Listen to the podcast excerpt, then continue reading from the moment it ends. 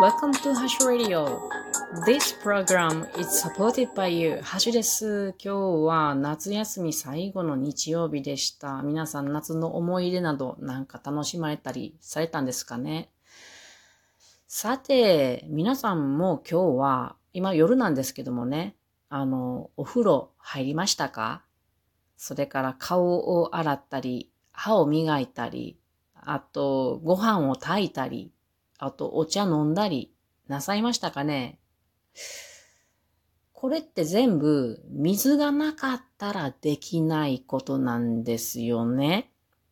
今日は水のお話をしようと思います。水って本当になかったら私たち生きていけないですよね。人間の体の約60%は水、水分でできております。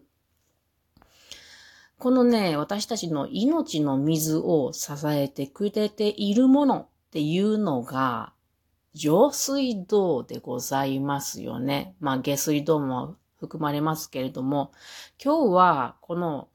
この上下水道の中の上水道の施設の見学をしてきたので、これめっちゃ楽しかったんですね。すげえ楽しすぎました。このことを話そうと思います。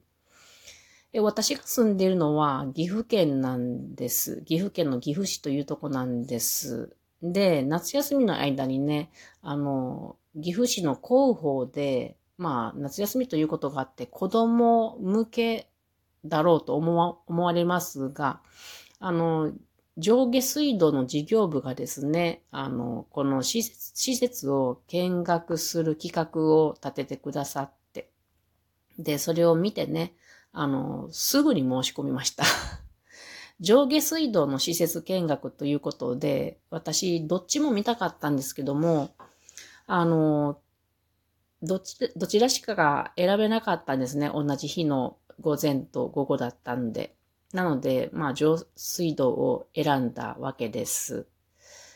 で、今日は早速、夫とね、夫休みやったんで行ってきたんです。で、この、えジョン水道の施設がどこにあるかというとですね、まあ、私があの住んでいる岐阜市は、あの、この上水道のあの、給水ブロックっていうのが6つに分かれているんですね。給水区域が6つある。その中の、まあ一番大きなブロックで、あの、私が住んでいるところっていうのは、鏡岩給水っていうとこがあるんですね。鏡岩水源地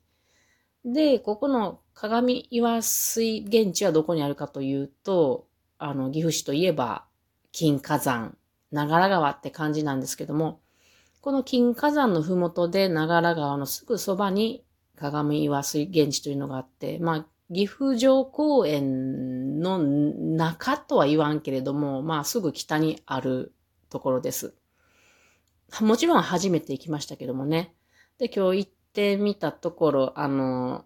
施設の中入ったら、まあ、あの、前にちょっと綺麗に芝で、芝とちょっとした木で、あの、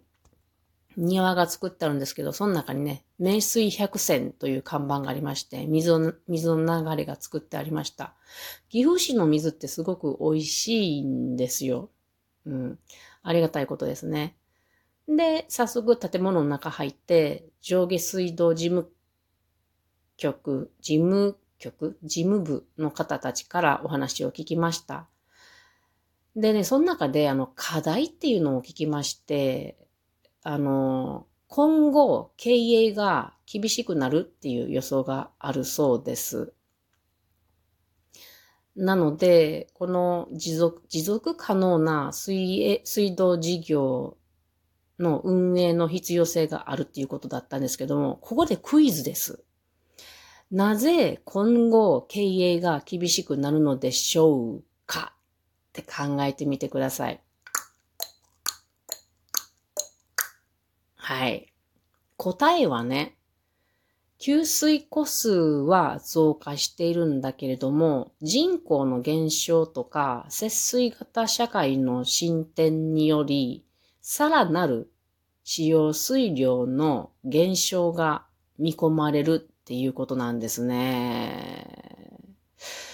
あの、数字で見てみると、この、えー、平成24年から令和4年までの間で、10年、10年間で4.4%使用量が減少したっていうことなんですね。なのでね、あでも一方、あの、給水個数は1万5千個も増えてるんですけどもね。まあね、あの、何もかも節水になってますしね、人口も減っていくのでっていうことで、経営が厳しくなるということです。なので、事業の効率化とか、経費の削減に努めるって書いてあったんですけども、いや、私はね、なんかそ、すごいかわいそうに、なんか苦しくないですか？だって、私たちの命の水を預かっている大切な水ですよ。そんな、まあ私たちの命と言えるような事業がですね、公あの、公的な事業ですね、こんな苦しいことでいいんですかと思って、あの、この施設の見学終わった後に私と夫は、いや、これもっと値上げした方がいいんじゃないかって思いました。だって、大切なところにお金使わなくってどうするんですかね。この当たり前ともう昔から思われているような水とかね、もうそんなね、安い時代じゃないと思います。もっと、あの、ちゃんと守っていく時代じゃないかなと思っているんですが、皆さんはどんなお考えでしょうかね。さて次、課題2ですね。あの、これはなかなか難しい問題で、公共施設などの老朽化とか耐震化っていうことですね。そうですよねと思いました。ここを、あの、鏡岩水源地の建築建設が着手されたのは昭和3年です。でそれからまあ徐々に水道管も伸ばされてきたわけですけども、現在水道管の総延長のうち、まあ、総延長めちゃくちゃ長いんですよ。約2419メートルということで、これはだいたい北海道の新函館から鹿児島中央駅間の距離にだいたい一緒っていうことなんで、めちゃ長いですよね。この岐阜市のね、水道管ね。で、この中で40年経過した水道管は総延長の21%あるそうなんですね。で、これをこのまま更新しないでおくと、20年後には72%が老朽管、老朽管となるということで、もう常に、あの、更新していかないといけないしな、しないでおいたら、漏水が起きたり、南海トラフの地震いつでも起きるって言われてると、言われてますけど、この際に大被害が起きるっていうことで、まあ、経営苦しいけども、こういうこともやっていかなければならないという課題があるということでした。で、いろいろ話聞いたんですけど、その後実際にこの施設見学も今日は案内してもらいました。ヘルメットかぶってね。まず資料館、水の資料館っていうのが、なんかメルヘンな建物があってワクワクしたんですけど、その中でお話を聞きました。で、そこにはね、この施設の地図であるとか、あと使っている、あの、なんだろうね、いろいろなものの模型などあったんですね。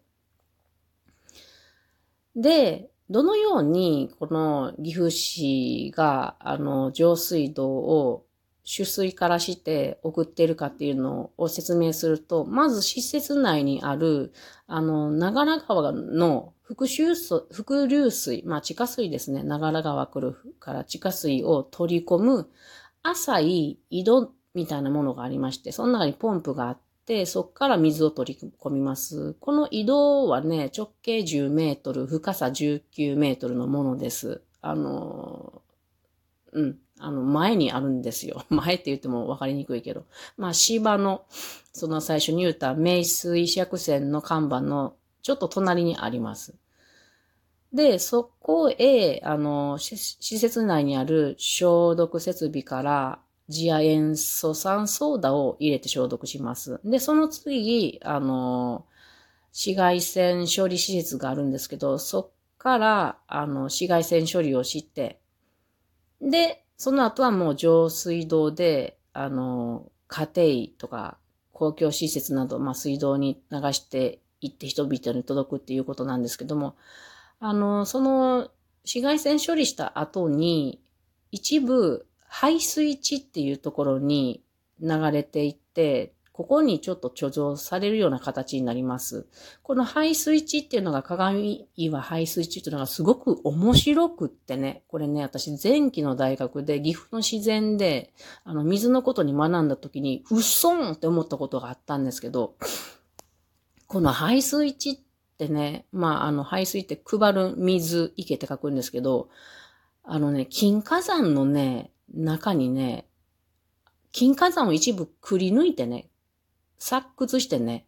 入れ込んでるんですよ。嘘みたいなことですよ。巨大な貯水タンクです。30メートル、あの、直径30メートルかける高さ30メートルの円柱形の容器がね、金火山の中に埋め込まれているんです。信じられますか？私これ聞いて絶対見てみたいと思ったので、今回は上水道施設を選んだんですよ。バッチリ今日そこ見学させてもうたんですよ。まあ、すごかったですね。今日写真つけてありますけども、これがその、あの、そこへ行く、この、あの、水の資料館から、その、